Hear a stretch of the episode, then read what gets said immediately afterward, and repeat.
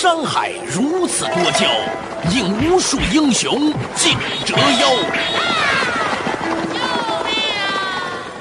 数风流人物，还看我是梁冬。大家好，我是吴伯凡。照妖镜照不出的财经真相，翻斗云到不了的财富天地，一切尽在两个男人孕育五年，梁东吴伯凡帮你坐着打通经济生活任督二脉，东吴相对论。好戏马上开场。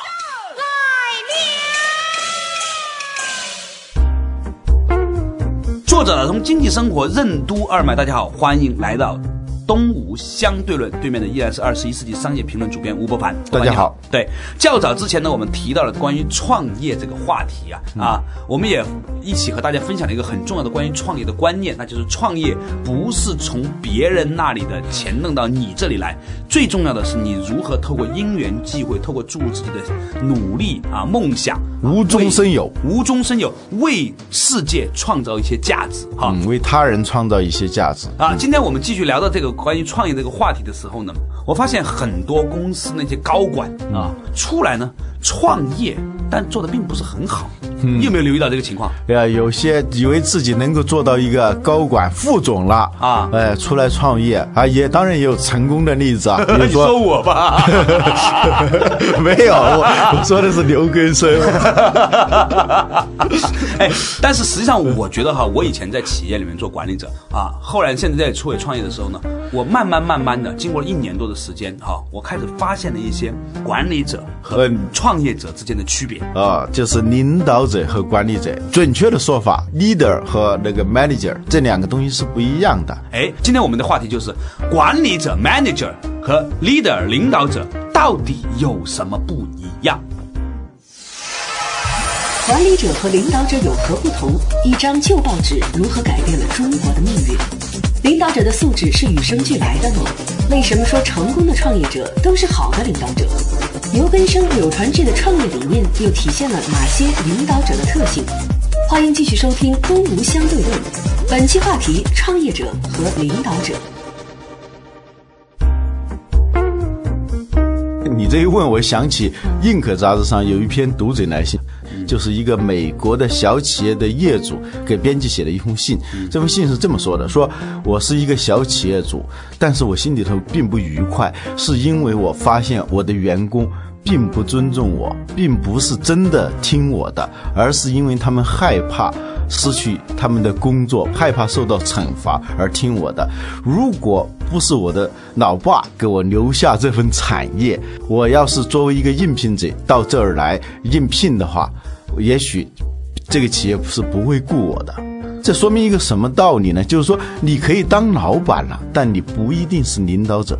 所谓领导者，就是众望所归，它不是一种完全是强制性的让别人听话，是吧？而是说别人自然而然的、油然而生对你有一种信赖感。那按 IBM 的前 CEO 郭士纳的说法，所谓领导者，他有两个特点，一个是。方向感，第二是驱动力。什么叫方向感？就是说别人没有方向的时候。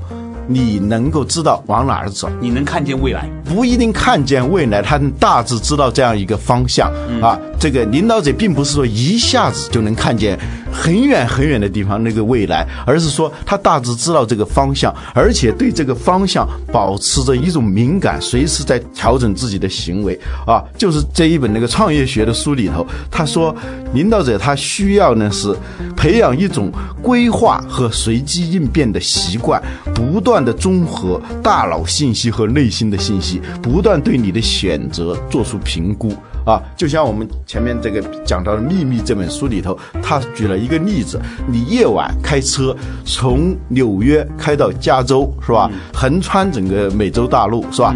你的车灯只能照到，比如说。二百英尺这么远的地方。对但是呢，你在前行的过程当中，这个车灯会不断的也在前行。呃，那你的车灯并不能一下从纽约一下照到加州，是吧？对对对但是你在走那个黑夜行车的时候，你会保持着对周围的这种敏感。你你开着开着你就开到加州了。就领导者他需要有知道大致的方向，你不能够南辕北辙，是吧？嗯啊，你肯定不能从纽约往南开，那是肯定是不行的。而且你的预见力有时候还真的不是那么远。我举一个例子啊，最近我在我们的网站上贴了一篇新闻，就是长征的目的地原来不是陕北。啊啊，是吗？对，就是红军啊往北走的时候啊，走到甘肃的一个地方，当时呢，就是毛泽东呢非常的喜欢读书读报，他就让警卫员去在那个小镇上去搜罗，看有没有什么书报。那个警卫员后来给他找了一张报纸，这个报纸是好几个月以前的一张报纸，叫是《大公报》。这张报纸现在陈列在一个纪念馆里头，这张报纸被称为是改变中国命运的一张旧报纸。这张报纸上写到了一个信息，说在陕北一带有共产党在活动。他们非常活跃，怎么怎么就写了这样一个信息。当时红军长征的路线呢，它是从甘肃一直往北走，甚至走到中蒙边界，然后苏联找苏联人，是这样一个路径。这个时候呢，毛泽东呢看到这个信息的时候，敏感非常敏感，他觉得我们不要舍近求远。刘志丹在这个地方闹革命，我们可以就在这个地方扎下根来。这样呢，就召开了这这个政治局扩大会议，毛泽东一组就是往陕北去。所以这说明一个什么道理呢？就是说，也许你刚开始你并不能准确知道你要到一个什么地方，但是呢，沿途你保持一种敏感。有的人看到这张报纸跟没看到一样，一张旧报纸可能没有什么价值。是吧？我说的领导者就是这样，他能知道方向感。还有一个就是说，他有驱动力。驱动力就是说，他就会激励人，让他们去做事情，按照既定的那个方向去走。然后你给他们激励，帮助他们，在他们最困难的时候给予他们那种驱动力。这一个说法呢，倒是让我想起《水浒传》里的宋江的外号，他有两个外号，对一个叫北斗星，一个叫及时雨。而正好一个是方向感，一个是驱动力，是吧？这就是领导者，我觉得他的特征应该是这样的。所以你看，宋江虽然打架各方面都不行，是吧？对对写文章也不行，但是这为什么他能成为这帮起义军啊这个团伙的这个领导者，是吧？呃，就领导者就是做对事情，是吧？管理者是做好这个事情。嗯嗯梁东吴不凡帮你坐着打通经济生活任督二脉，东吴相对论。我觉得除了这样的一种认识之外呢，我觉得在这个创业的过程当中呢，往往啊有一些人可能更适合创业，有一些人不那么适合创业。你有没有发现这样的情形？对我就不适合创业，就人格的基因里面有这样的一特征的我觉得是有的，千万不要逆天性而为。啊。有一次呢，我们几个同学啊在聊到关于创业这个话题，就是说是不是有一些人天生更适合创业呢？性格里面哈，那我们的一个同学他说，你会发现大家一起照相了，一堆人里面总有那么几个人会站出来说，哎哎，你站这边，你站这边，啊我们大家一起喊茄子。他总有那么几个人干这件事情的，对对对。还有另外一些人呢，永远听着大家安排站哪里就站哪里，或者有总有一些人呢，永远是站在这个照片这个团队的最右侧或最左侧。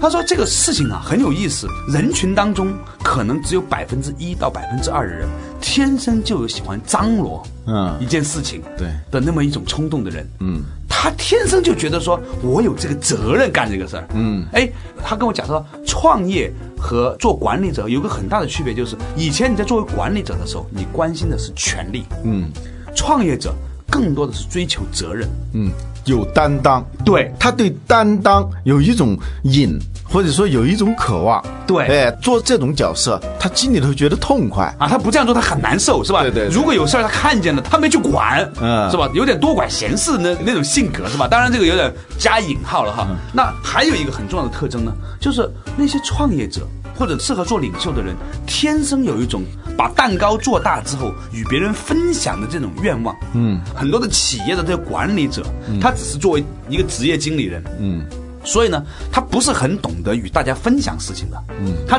充其量就是向他的老板申请一些对员工的奖励。嗯仅此而已。所以好多成功的企业家，他有一个角色就是他实际上是这个企业的文化教父啊。张瑞敏的话叫什么？首席文化官，这是管理者是做不到的，甚至他觉得这个没有必要。嗯，他只是做好自己的事情，而领导者他总是心里头想的是整个氛围、整个团队的事情。啊嗯，对这，个团队这种文化氛围，嗯，员工怎么样去激励？嗯，这他他甚至都不在想怎么去激励员工，他甚至就觉得这些人就是跟着我在干的，嗯。这样的一种气魄哈，嗯，哎，你会不会这样看？一个人的童年对于他是否后来成为一个创业者有非常巨大的影响。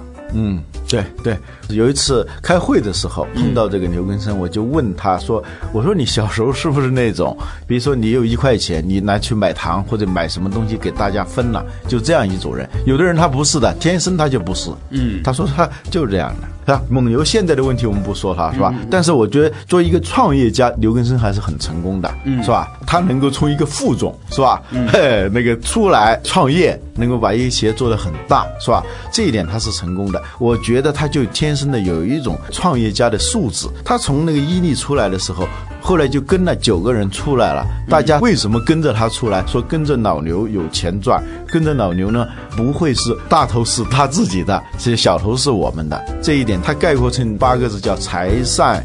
人聚财聚人散嘛，是吧？对呃这是领导者跟管理者很不一样的一个地方。对，管理者实际上是在用老板的钱去奖励员工，嗯是吧？嗯，领导者、创业者，他实际上是把我们一起创造的一个东西，我们来分。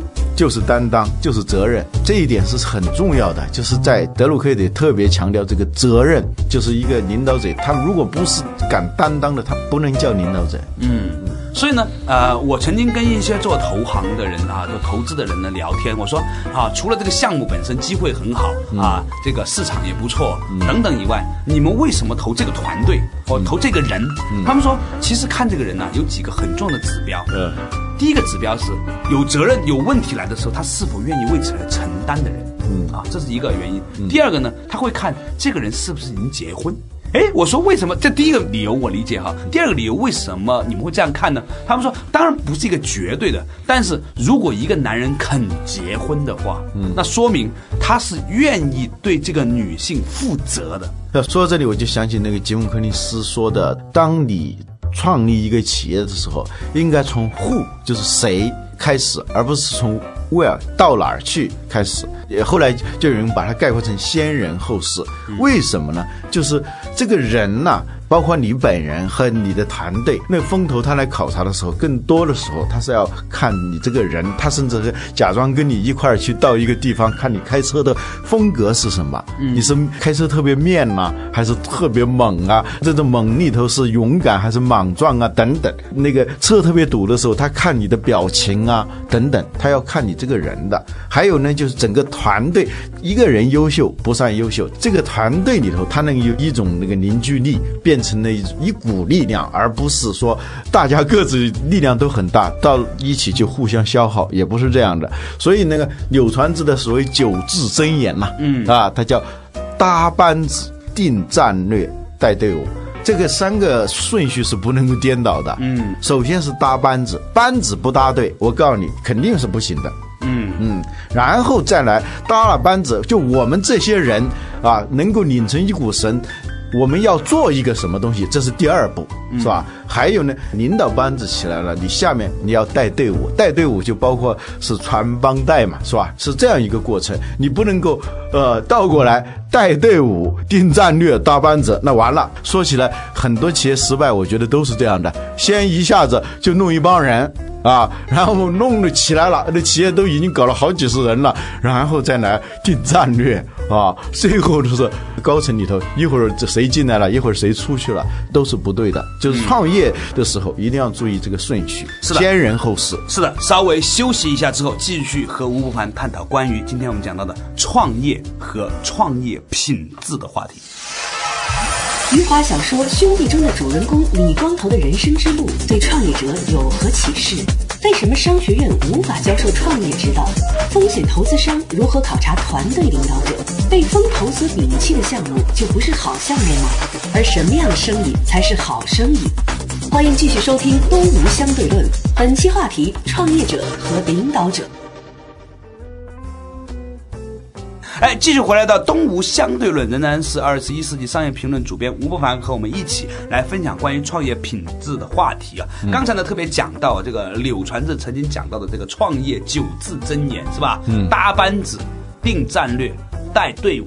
啊，而且它绝对是有顺序的。一想起来，很多公司真的是很可怕啊，它真的完全不是按这个方向走的。说到此处的时候呢，我想起了另外一些东西哈。老吴德鲁克讲，一个管理者或者一个商业人士，他除了要学习一些商业技能之外，哈，嗯，其实呢，他还要看一些东西。这些东西呢，包括诗歌和小说，因为呢，往往呢，在小说里面，你可以看到。不仅仅是商业，更多的是关于人性的话题。其实创一个业啊，绝对是跟人性有非常紧密的关系，甚至比你刚开始的这个计划战略要重要很多倍，对不对？嗯，在中国有一个人，呃，写的小说很好，就余华。余华前段时间写一本书啊，叫《兄弟》，大家都知道啊，上下两册啊。我觉得很多的朋友呢，在看完这个这个《兄弟》以后呢。发现一个很让人憋屈的事情，就是那一个既没有什么知识又没有什么文化的他那个哥哥李光头啊，李光头。他怎么就能把这个事儿做大了？但其实你认真想想，李光头他的确身上有某种的创业的特性。所以有些时候我们说，呃，要不要读商学院啊？我觉得作为一个职业经理人是应该去读商学院的。对，商学院它不能够教你创业的，或者说你创业是不需要商学院来教你的，是吧？美国有一句话说：“你既然如此聪明，为什么你不发财？”这是说商学院教授的。创业呢，它有时候是跟某种天性连在一起的。我们在前面节目里头已经讲到，他性格是非常重要的。余华的这个小说里头，这个李光头啊，啊，我觉得他就是他这种性格当中有一种可以创业的一种成分，这是我觉得他是他能够做大的一个原因啊。这里头包括理智的成分，包括那种冒险、那种胆气，是吧？啊。我们说创业吧，是从你做商业计划书开始，然后去创业了，对吧？实际上有些时候啊，就像你写一本书，在你动笔之前，实际上你已经开始写了。啊，这个李光头他从他少年时候就开始创业了，实际上那不能叫创业，他的创业开始于调皮捣蛋的一件事情。他爱趴着这个厕所去看人家上厕所啊，这是一件很不光彩的事情。但是因为被大家禁止，他有这种冲动去做。有一天呢，他就看见了这个小镇上最漂亮的、很多男人暗中垂涎的一个女青年上厕所啊，然后他出来就大肆张扬，他看到了某某某的。臀部啊啊！这个时候呢，就有很多人就来要他讲述他看到了什么是什么样子描述。刚开始只是出于炫耀就讲一讲，后来他在里头发现了商机，因为他不讲的时候，别人一定要缠着他讲。后来说讲可以，你得请我吃阳春面。后来呢，他发现讲完了之后，别人还意犹未尽，希望对那个美丽的臀部要描述的更具体一点的时候，哦，他发现这里头还。还是有更大的价值的，所以说我继续讲下去，讲的更细一点，你得请我吃肉丝面，不再是阳春面，是吧？这样呢，他就是他的那种生意的这种本能，他就从那个时候就开始了。后来呢，由于他的那种所谓的敢于打破禁忌，敢于讲人所未想。做人所未做的这样一种劲头吧，使得他创业呢还很成功。最后呢，他就挣了很多的钱。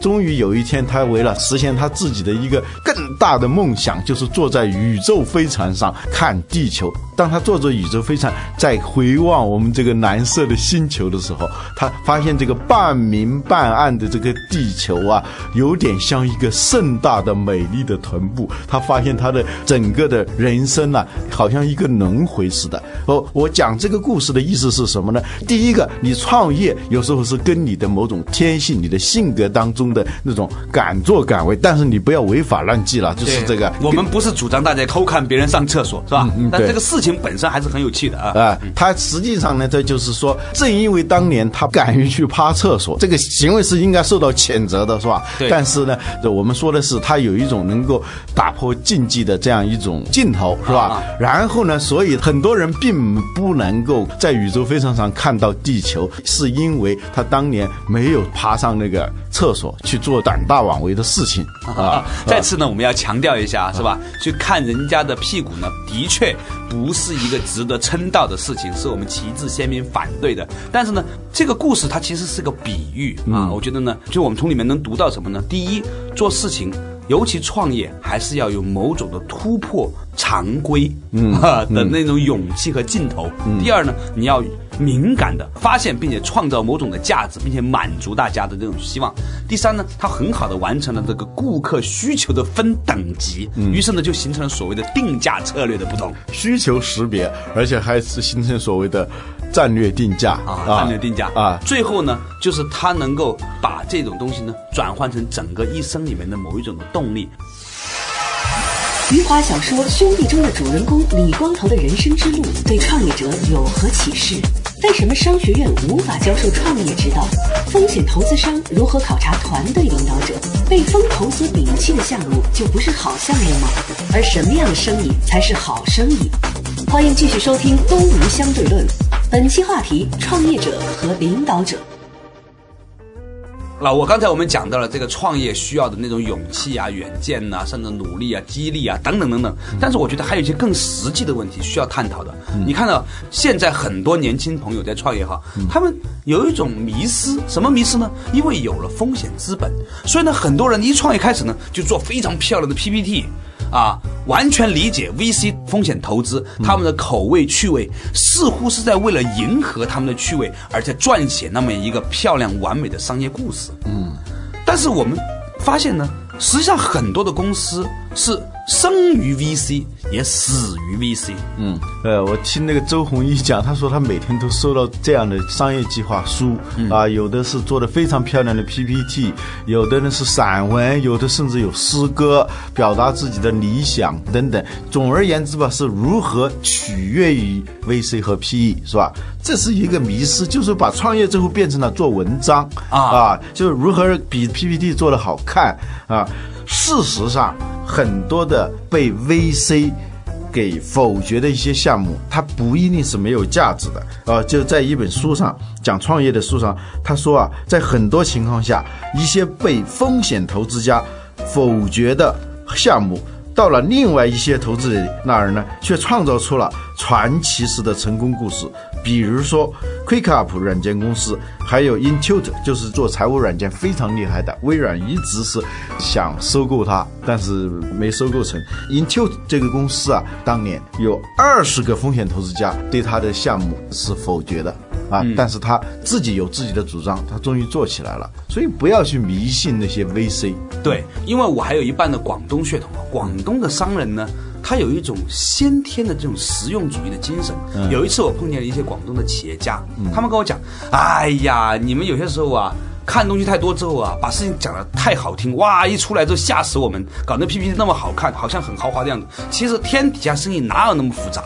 两个标准：第一，先收钱后花钱；第二，多收钱少花钱。就是你有时候会听到这话，你会觉得如雷贯耳、醍醐灌顶。他这两个东西是说说明什么？”创业也好，做生意啊，最重要的是要赚钱，是要有正向现金流。嗯，你的故事讲的再好，团队再豪华，愿景再漂亮，其实都是手段。真正的目的是要赚钱，就像有时候写文章的时候写的老长老长，实际上一篇文章它没那么复杂的。对，用一句话两句话讲不清楚的，可能用一万句也讲不清楚。我们有时候那个生意啊，他搞的那些枝节特别多，但是他就没有处理好你刚才讲的有没有正向现金流，是不是先收钱再花钱。是不是多收钱少花钱？对，一倍的这个创业的经历啊，啊，我觉得就是一个例子。对，呃，一倍的创始人，他是在所有的这些互联网公司当中啊，他是创业第一周就开始赚钱的一个公司，就收到的钱比花到的钱多。对。他就做了一个网站，一个网页，就很简单的做了这一个网页以后呢，他想干点什么东西。正好当时他有一个激光笔，就是在演示 PPT 用的那个激光笔坏了，然后呢，他就在网站上说：“我想把这个东西卖出去啊，一美元，谁愿意买？”呃，就是抱着试试看的这种心态。结果呢，最后有人出到七美元把它买走了，买走的那个人是他会修这个东西。啊，所以他愿意买，他是十三美元买的，嗯，坏了以后他一美元卖出去，结果七美元成交，所以他是说创业的第一周就赚钱了，嗯，这个其实它的商业模式就已经找到了，没有那么复杂。我们有时候就是说把一个商业模式说的非常的复杂，但是它最终没有解决刚才你说的那几个问题，有没有正向现金流？对，那关于创业呢，其实还有一些很简单的公式，我觉得呃也很值得和大家分享。比如说，任何一个生意都是由两个东西乘出来的，一个是单价，第二个是数量，是吧？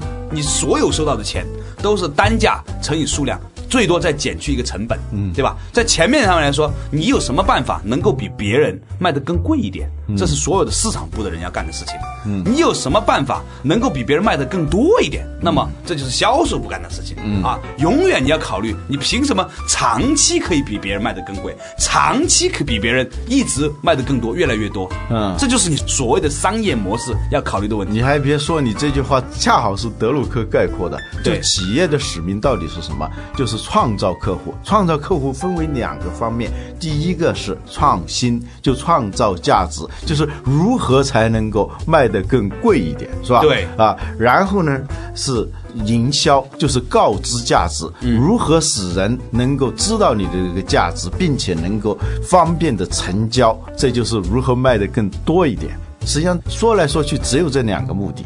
所以就是说，所谓的这个生意啊，生生不息的意味啊，就是说，你如何能够一直一直的把这个东西做下去？